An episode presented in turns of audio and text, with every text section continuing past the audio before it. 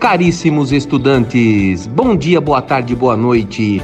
Está começando mais um podcast semanal Estudante Acima da Média. Venha conosco, participe, fique atento e aproveite todas as dicas. Não esqueça de deixar aquele like e compartilhar com seus amigos. Venha ser um estudante acima da média. Oi, galera, bom dia, boa tarde ou boa noite para você que está nos escutando. É, eu sou a Andressa e é um prazer estar aqui com vocês hoje. É, está no ar o nosso episódio número 4 do podcast Estudante Acima da Média. E você pode acessar nossos três primeiros episódios por meio do link na biografia do Instagram, arroba estudante acima da média. Você também pode nos contatar pelo grupo de apoio no WhatsApp. Bom, é, eu estou aqui hoje juntamente com as monitoras Melissa Tyler e uma convidada muito especial. Oi, gente, eu sou a Taisla e hoje teremos uma conversa bem interessante sobre um assunto que vocês pediram bastante tem muito a ver com algo que vocês relataram como uma dificuldade no formulário que nós aplicamos. E é sobre a nossa anatomia, uma disciplina que cerca vocês em alguns períodos e é vista como um terror para alguns. Oi, galera, aqui quem fala é a Melissa. É um prazer estar falando com vocês novamente. E agora eu vou anunciar a nossa convidada do episódio 4. Bom, ela é doutora em ciências com ênfase em tecnologia nuclear pelo Instituto de Pesquisas Energéticas e Nucleares da Universidade de São Paulo. Também é mestre em Ciências do Ambiente pela Universidade Federal do Tocantins e graduada em Biomedicina pelo Centro Universitário Luterano de Palmas. Atualmente é professora de Anatomia do curso de Medicina da UFT. E professora Gabriela, seja muito bem-vinda ao nosso podcast. Para iniciar, a gente gostaria de saber o que todos os alunos se perguntam diariamente na sua rotina de estudos. Afinal, estudar anatomia é realmente difícil ou dá para descomplicar isso e ter um bom aproveitamento das disciplinas? Bom, sem dúvida a gente pode ter um bom aproveitamento da anatomia, sim. Só que para isso, nós precisamos de uma ação conjunta entre o professor e o aluno. E como que seria essa ação conjunta? Bom, o professor precisa fazer a parte dele, né? Que é ter domínio do conteúdo, se atualizar, é, utilizar diferentes metodologias de ensino e, sobretudo, ouvir e conhecer o seu aluno. Mas só isso não é suficiente, né? Não basta o professor utilizar de diferentes técnicas de ensino se o aluno ainda não tiver uma estratégia definida de estudo. Mas como assim? Eu preciso de uma estratégia para aprender? Sim, nós precisamos de estratégias para isso, né? Então, para que isso aconteça, para que a gente defina estratégias de estudo, o essencial é que você se conheça. Então, você, aluno e aluna, vocês precisam conhecer qual é a sua própria forma de aprendizado, porque cada um aprende de um jeito. Então, a melhor forma de, de começar, né, de dar o primeiro passo, é pesquisar sobre essas diferentes formas de aprendizagem fazer uma autoavaliação, um autoexame mesmo e descobrir qual a melhor técnica que combina com você. Então, por exemplo, se você tem mais facilidade para aprender a partir de estímulos visuais, então assistir uma aula, fazer anotações durante a aula, esquemas, mapas mentais e desenhos, isso pode te ajudar. Ou você pode aprender melhor estudando sozinho, realizando uma leitura em voz alta do conteúdo, ou das duas formas, né? É, tanto da forma visual quanto fazendo essa, ouvindo, né, o que você está lendo. Então, tem pessoas que aprendem mais estudando em grupo, e tem outras que precisam praticar, né, colocar a mão na massa, né, experimentar aquilo que está aprendendo. Então, o ideal é você se conhecer. E isso, não, isso serve não só para anatomia, né, mas para qualquer outra disciplina. Então, a gente precisa sim de, é, nos conhecermos, né, definirmos essas estratégias, né, e, e juntamente ali com o professor é buscar esse caminho, certo? Certinho, muito obrigada, Gabriela. A resposta foi muito boa. E realmente não tem como a gente fazer isso a não ser tentando, né? Então, tentar pelo estímulo visual, tentar pelo estímulo é, audiovisual, até encontrar a sua forma de estudar. Então, dando continuidade, é, para contextualizar um pouco, para conhecer o nosso público, né, que é o, são os alunos da Educação Física do campus de Miracema da UFT, a gente utilizou um questionário, né, um formulário, onde eles citaram suas principais dificuldades e, assim, a gente percebeu que as respostas foram anatomia, anatomia, anatomia, anatomia. Então, assim, a gente viu que eles enxergam a disciplina como algo muito difícil, como foi citado na pergunta anterior. E a gente queria discutir um pouco de quais seriam os motivos ou as razões para essa resistência dos alunos de se aproximarem com a disciplina. Porque a gente vê que alguns enxergam como a disciplina que é o vilão do curso. Então, a disciplina de anatomia, ela, ela é realmente vista dessa forma, né, como é, um divisor de águas, né, nos cursos da saúde, porque ela é uma disciplina muito densa. Ela não é uma disciplina difícil, na verdade é porque ela, é, na anatomia nós temos uma quantidade de, de estruturas muito grande, né, afinal a gente precisa conhecer o corpo todo, né, todas as estruturas e e os nomes relacionados a ela, né? É, então, por exemplo, nós temos aí os músculos, né? Precisa conhecer origem, inserção, ação, as relações desse músculo, né? Quais são a, as estruturas que, que estão ali próximas a ele, qual que é a vascularização, a inervação. Mas, é, conforme o aluno ele vai amadurecendo esse conhecimento e fazendo e tendo, então, a capacidade também de correlacionar com outras disciplinas, esse caminho ele vai ficando mais fácil, né? Então, você estudar ali sozinho, por exemplo, pegar um osso, um fêmur, e começar a estudar ali os acidentes ósseos na forma de uma decoreba, sem dar muito sentido para aquilo, realmente fica difícil. Agora, você, já desde o início, começar a fazer as associações ah, por que, que tem essa estrutura assim? Por que, que tem esse nome? Fazer as associações com doenças, com exercícios e tudo mais fica mais fácil e mais simples de, de aprender, claro, né? É, Para isso, precisa de uma dedicação do aluno também, né? Não basta ali a aula teórica, né? Precisa do treinamento, precisa das aulas práticas, precisa de um tempo de estudo também, né? De dedicação.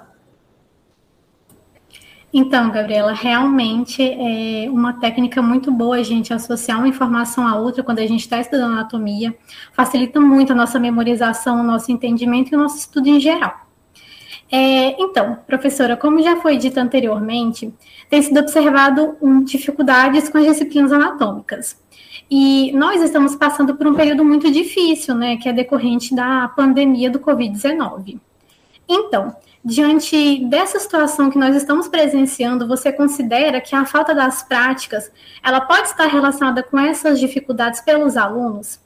E se sim, é, nós sabemos que não há como substituir 100% as práticas, né? Mas o que poderia ajudar a reduzir o impacto causado pela ausência dessas aulas? Bom, acredito que hoje a principal dificuldade seja realmente a questão do ensino remoto, e a ausência das aulas práticas, né, em relação à anatomia. Por quê? Porque nas aulas práticas, nas aulas demonstrativas, o aluno ele consegue assimilar o conteúdo, certo? Porque ele, ele de fato ele toca na peça, né, quando são utilizados modelos sintéticos, ou quando são utilizados é, utilizadas peças cadavéricas, ou quando isso é realizado no próprio cadáver, ele tem uma aproximação maior, então a assimilação ela é muito maior do que ficar ali preso né, a textos e aos atlas, né? Na verdade, a essência da, do ensino da anatomia são as aulas, as aulas práticas, né? Essas aulas demonstrativas. E sem dúvida alguma, a ausência das práticas ele impacta sim nesse processo. Então, assim, é, uma forma de, de tentar reverter isso daí seria a utilização de recursos tecnológicos, né? Então, hoje nós temos acesso, a, até mesmo de forma gratuita, atlas tridimensionais. Então, tem como você baixar um atlas no seu celular, no seu computador. E, e nesses atlas você consegue fazer uma dissecação ali do corpo humano, ou seja, você consegue é, ir estudando as estruturas e as relações entre elas, por exemplo, remove a pele, por exemplo, da perna, depois você já consegue identificar qual que é o músculo, né, a estrutura que está ali logo abaixo, as relações de vasos e nervos e tudo mais.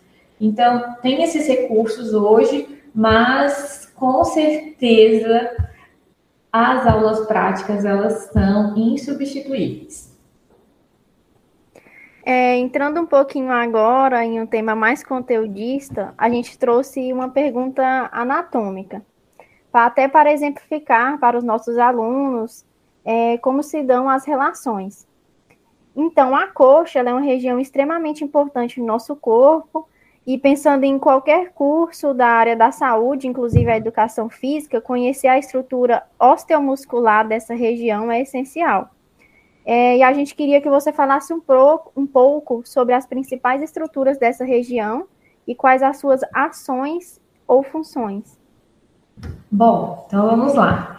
Então, como você falou, né, na coxa nós temos aí a presença de várias estruturas, né? Então, osso, músculos, as fáscias, artérias, veias, vasos linfáticos, linfonodos, nervos, enfim, é uma é como qualquer outra região do nosso corpo é muito rica em estruturas anatômicas. E cada uma delas possui ali uma localização específica, relações, né, com outras estruturas e funções também, né, óbvio. Por exemplo, é, o osso da coxa, né, o fêmur, ele é o osso mais longo, o osso mais pesado e o maior osso do nosso corpo, né? Então, se você pensa assim, é, muitos alunos reclamam, caramba, mas estudar osso é, uma, é muita decoreba, porque eu tenho que aprender todos os nomes dos acidentes ósseos e tudo mais. Mas, enfim, olha só, no caso do fêmur, né? É um, um, osso, um osso longo, é, ele na sua parte proximal, né, na sua parte que é, ele se articula com o quadril e na parte distal ele se articula com a tíbia, né, faz parte da articulação do joelho, juntamente com outras estruturas, então ali tem a presença da patela, de ligamentos e tudo mais. Na, na, nessa região da coxa, nós temos é, grupos, né, compartimentos de músculos, né, até para ficar mais didático, também relacionado com a função deles. É, tem essa divisão no compartimento anterior, no compartimento medial posterior. Então, por exemplo, no compartimento anterior, os músculos que fazem parte desse compartimento, como o músculo pectíneo, o ilho pessoas, o sartório e o quadríceps femorais, eles são músculos que se inserem no fêmur. Então, olha só, olha só, a, já aí a função do fêmur, entre outras tantas, né, de servir de ponto de inserção para esses músculos, né, que estão relacionados por exemplo, com, é, com a flexão do quadril e com a extensão do joelho. Então, você ir fazendo essas correlações, né? Ah, onde que ele se insere, para que, que ele serve, fazer a correlação com as outras estruturas, inclusive associando os nomes das estruturas com. Se você, por exemplo, tem uma facilidade com a parte musical, de repente fazer uma paródia, uma música com isso daí facilite, né? Então, algumas pessoas têm isso daí. É, mudando um pouquinho de assunto, como a gente está na época das Olimpíadas, por exemplo, né, que toda hora aparece um atleta na televisão, esses músculos do compartimento anterior da coxa, eles são muito, muito visíveis em, em, em pessoas musculosas, né, então eles, eles, costumam ser mais volumosos. Então, como por exemplo o sartório e o quadríceps femoral, né, eles são mais fáceis de serem observados nesses indivíduos. Mas, enfim, na coxa, além dessas estruturas, né, eu falei dos músculos de osso, nós temos aí a presença de vasos, né, profundos, vasos superficiais, então, por exemplo, é o local de passagem da artéria femoral, né, que é responsável por levar o sangue, né, para as estruturas do membro inferior, é local de passagem da veia safena magna, nós temos aí a presença de linfonodos, né, que fazem parte do nosso sistema imunológico, enfim, a coxa, então, ela, ela tem várias estruturas e cada uma delas possui uma relação e uma importância e uma função. E o importante é sempre fazer a correlação né, com a parte clínica, com a patologia, com os exames de imagem, para ficar mais fácil o aprendizado e o entendimento. É, professora, a gente sabe que a anatomia ela não pode ser estudada somente lendo textos, o que é um fato. A dificuldade na aprendizagem, ela pode ser relacionada ao estudo das imagens na anatomia e como facilitar esse estudo das imagens? Bom, não existe uma fórmula mágica, né, para aprender anatomia. Então, é importante o aluno conhecer definir as suas próprias estratégias, né, de aprendizado.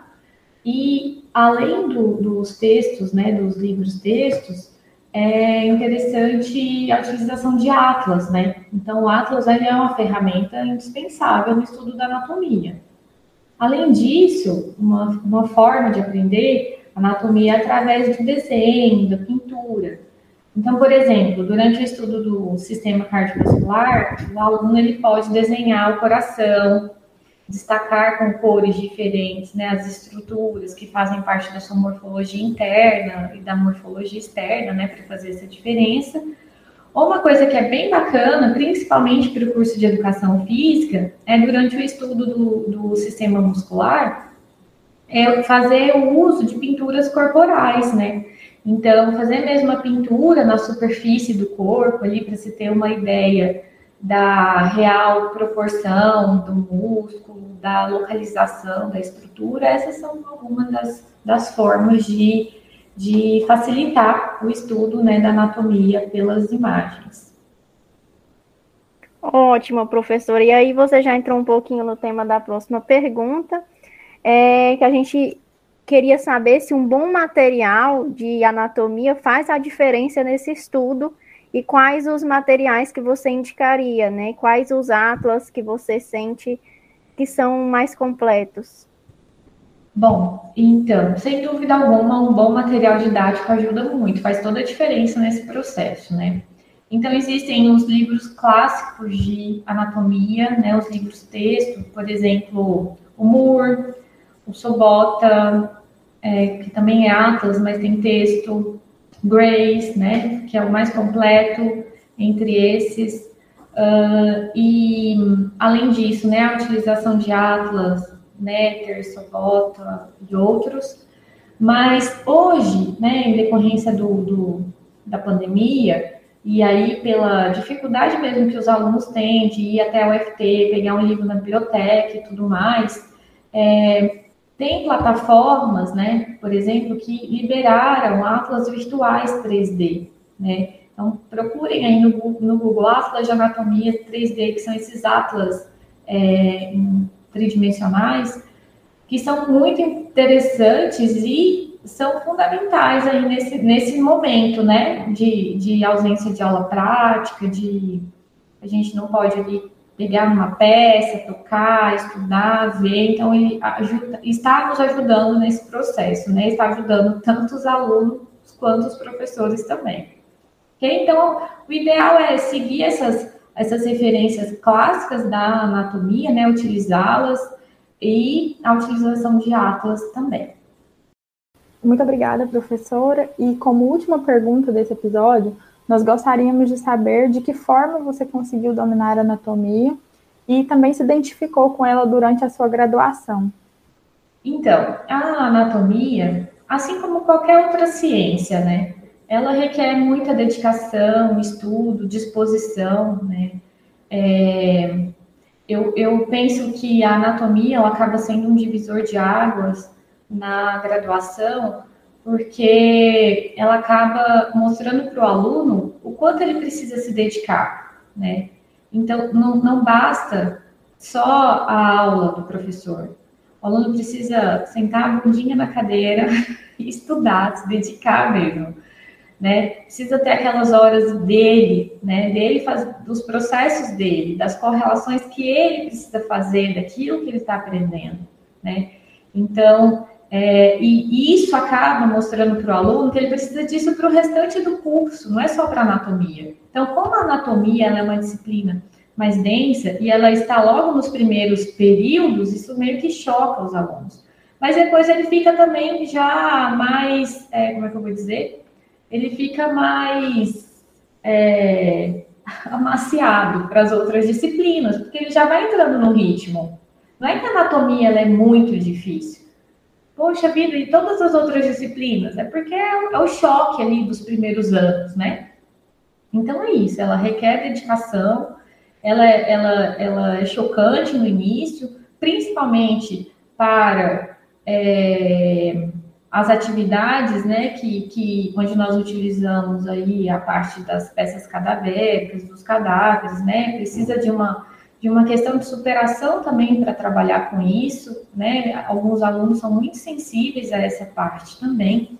Mas voltando, né, para minha experiência, de uma forma geral, o corpo humano ele sempre me fascinou. Então, na verdade, o funcionamento do corpo, como que ele é influenciado é, pelo meio ambiente, os processos celulares e moleculares, tudo isso sempre foram coisas que me atraíram, né? Tanto na saúde, como esses processos envolvidos na, na patologia, né, na doença, e a anatomia é a base para tudo isso, né?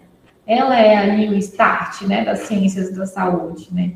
Então, ela é a porta de entrada. A morfologia humana é a porta de entrada para as ciências da saúde, né, para a compreensão do corpo humano. E foi a partir daí, então, que começou, é, começou aí, comecei a me identificar com essa disciplina.